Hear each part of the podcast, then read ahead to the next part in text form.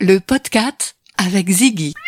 Ziggy, l'alimentation française et engagée qui redonne le pouvoir au chat.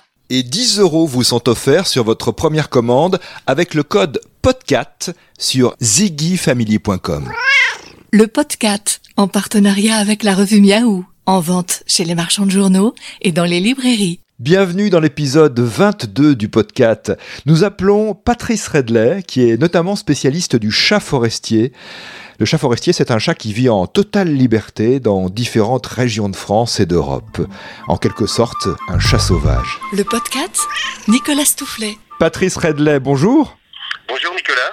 Vous êtes naturaliste, vous vivez dans, dans le Jura, naturaliste, euh, auteur et photographe animalier.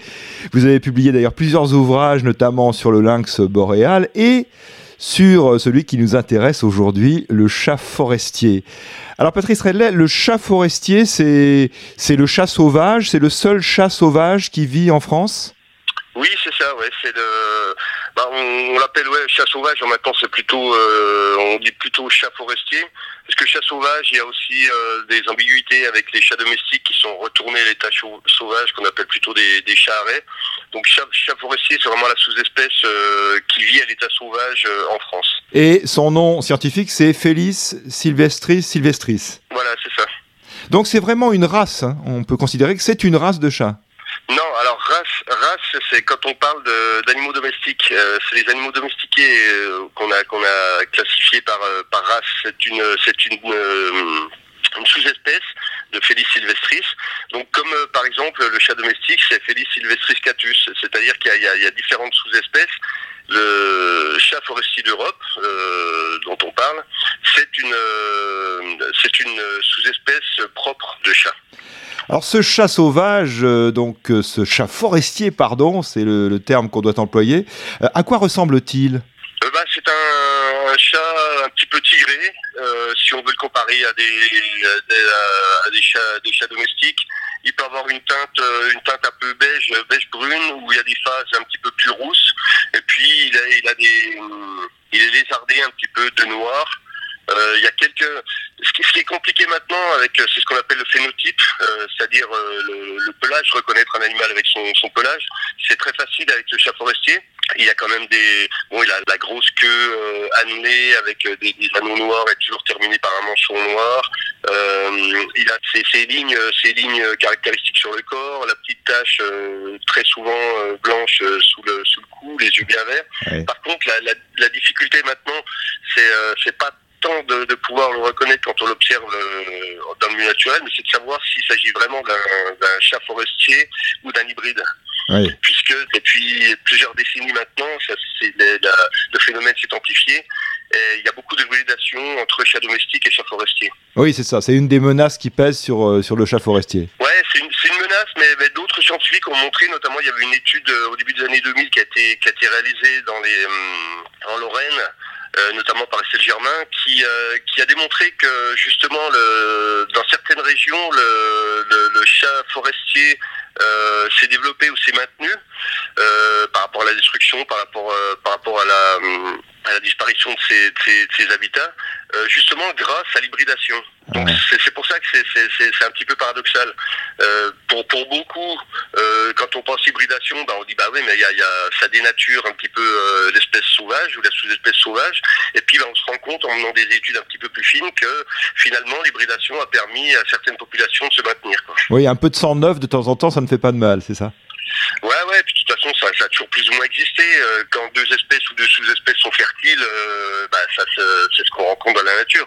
Là, là, ce qui s'est produit ces dernières décennies, c'est qu'il y a une telle pénétration humaine, une telle morsification des, milieux, et puis une telle pénétration humaine, mais avec euh, justement euh, l'apport du chat domestique qui est maintenant absolument partout, que forcément euh, bah, la mise en contact, euh, elle a été, euh, elle a été faite un petit peu partout avant où les, dans des zones où les chats, les chats forestiers vivaient à l'écart des hommes et puis vivaient à l'écart des, de leurs chats domestiques, bah maintenant l'homme est partout, son chat est partout, donc forcément les, Oui. les, les rencontres et les contacts ben, ont été plus, plus récurrents. quoi.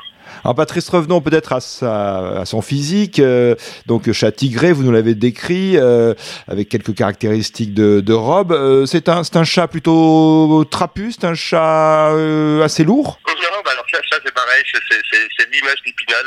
Ouais. Euh, chat sauvage, chat forestier, donc c'est forcément un monstre. euh, non, non, les, les formes moyennes, c'est 3, 3 kg 5 à peu près pour les, les femelles, et puis, euh, puis à peu près 5 kg pour les mâles. Ah oui, c'est beaucoup moins que bien des chats euh, domestiques. Ah bah bien sûr. Ouais. Les, les, les, les Maine Coon font, font, font 10, 10, 12, 13, 14 kilos. C'est des monstres à côté du chat forestier. Euh, non, non, c'est pas parce qu'on parle d'un chat qui est à l'état sauvage que c'est forcément un monstre. J'ai même, j'emmène des gens voir des loups aussi.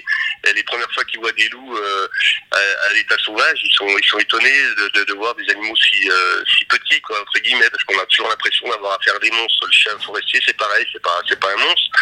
C'est un, c'est un spécialiste de la chasse aux rongeurs, donc il n'a pas besoin non plus de faire, euh, de faire 80 kilos pour attraper les rongeurs. oui, c'est ça. Oui. Où vit-il principalement en France? France, c'est plutôt le, bah c'est chez nous entre guillemets. Quand je dis chez nous, euh, vous avez dit que j'étais jurassien. Oui. Euh, c'est dans, dans le, le, gros quart nord-est de, de, la France que la, la, population est bien établie. Et puis il y a, y, a, y a, aussi la, la, la, zone pyrénéenne, tout le contrefort des, des, Pyrénées. Et puis depuis de quelques décennies, ben la justement par les hybridations, ça, ça, a tendance aussi à, à, développer un petit peu les populations. Donc il y a des hybrides, mais pas que. Il y a aussi des de, de, de chats, chats forestiers de souche euh, qui, qui gagnent un petit peu le centre, le centre de la France. Il y a, il y a, il y a des zones qui commencent à être colonisées. Mais euh, si on va avoir une, voilà, une carte en tête, c'est vraiment le gros quart nord-est et puis le, le contrefort pyrénéen. Et il vit plutôt euh, en forêt, hein, c'est ça, c'est son, son, son, univers de prédilection. Oui, c'est en, principe, alors c'est pour ça qu'il s'appelle euh, chat forestier, de toute façon. Ouais. Euh, il a besoin de grands massifs forestiers pour s'établir. Par contre, on voit qu'il peut s'installer sur, sur des collines un petit peu euh, euh, méditerranéennes, avec des maquis, pas forcément des grosses zones forestières, mais par contre, la, la, base, ça reste, ça reste quand même la forêt, même s'il peut s'adapter à d'autres milieux. par contre, on voit, notamment c'est pour ça qu'il est, il est absent il est absent dans des grands secteurs des, Alpes, que l'altitude la, et notamment l'enneigement, c'est un facteur limitant pour le, chat forestier.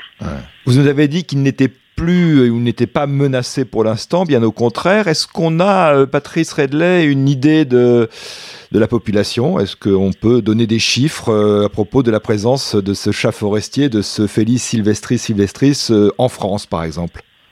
Non, c'est très très compliqué. C'est une espèce, euh, c'est une espèce vraiment discrète, très difficile à suivre. Euh, le livre que j'avais que j'avais réalisé, euh, c'est qu'en 2009 chez chez Delachaux, oui. on se basait, j'avais travaillé sur tous les, les, suivis qui avaient été réalisés en Europe. à l'époque, c'était aussi beaucoup beaucoup sur les le suivi réalisé en captivité parce que c'est une espèce très compliquée. Alors depuis, il y a eu des suivis qui ont été faits euh, avec des animaux équipés de colliméteurs. Je l'avais fait aussi déjà dans les années 90. Mais par contre, euh, euh, une estimation quantitative, c'est extrêmement compliqué de, de, définir. Maintenant, c'est plus...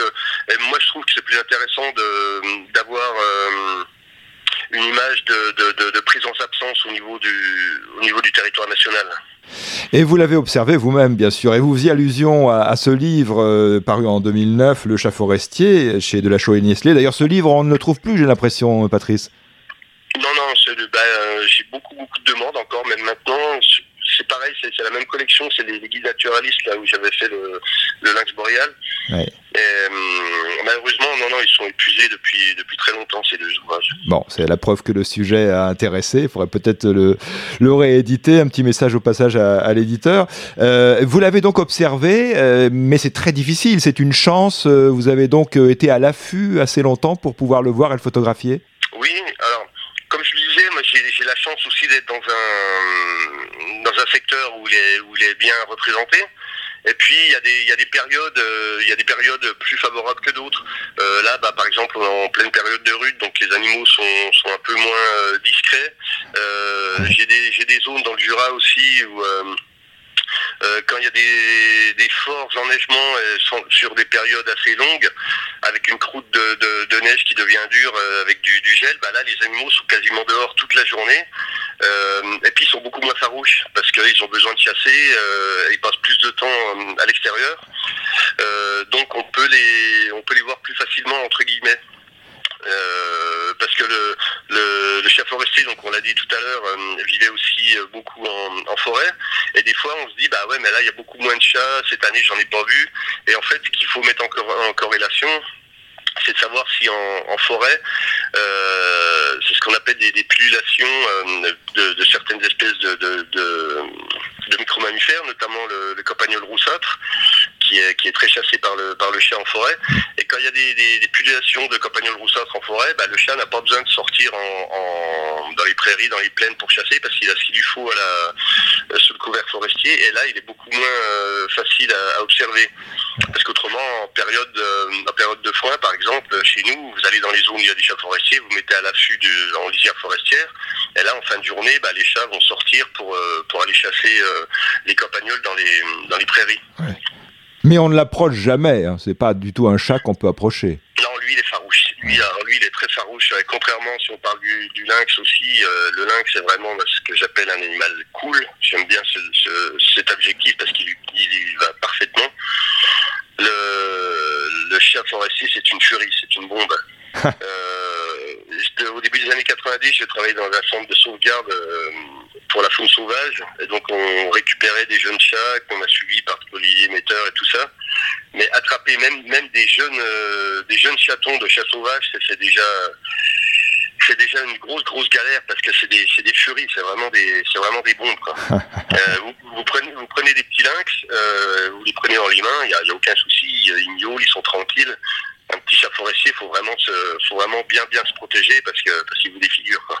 Et y en a-t-il en captivité euh, que l'on pourrait observer dans, des espaces euh, clos ou, ou dans des zoos Oui, oui, il y en a dans des, dans des, dans des parcs. Il euh, y, y, a pas mal de, de, de, parcs. Alors nous, on est, on est frontalier avec la Suisse. Il y, y, a pas mal de parcs en Suisse qui, qui sont bien aménagés, qui permettent d'observer des animaux dans de bonnes conditions, dans un milieu relativement proche de leur milieu naturel. Oui. Mais oui, en, en captivité, il est, il est possible de l'observer. Ouais. Vous pouvez nous citer un parc peut-être pour nos, nos, auditeurs et auditrices qui auraient envie de voir euh, de plus près ce chat forestier? Ouais, bah, euh, en France, doit avoir, euh, c'est en Moselle, il me semble, doit avoir des, des, des, chats forestiers. Ils ont, ils ont un petit peu toutes les espèces de la faune, de la faune européenne. Et le, le chat forestier doit, doit en faire partie notamment. Merci Patrice Redley d'avoir été en ligne avec nous depuis le Jura. Bah, merci à vous, bonne journée. Je précise que vous êtes également l'auteur d'un livre, cette fois-ci sur le chat domestique. Le titre de ce livre, c'est Instant félin, avec texte et photo, dont vous êtes l'auteur. Et pour vous, les auditrices et auditeurs du podcast, une offre spéciale, un prix d'amis en quelque sorte pour ce livre Instant félin, 20 euros port compris. Si vous êtes intéressé, n'hésitez pas à me contacter via ma page Facebook à mon nom, Nicolas Stoufflet. Et sinon, à très bientôt pour un prochain épisode. Vous pouvez vous abonner au podcast sur SoundCloud, Spotify, Apple Podcast ou Deezer.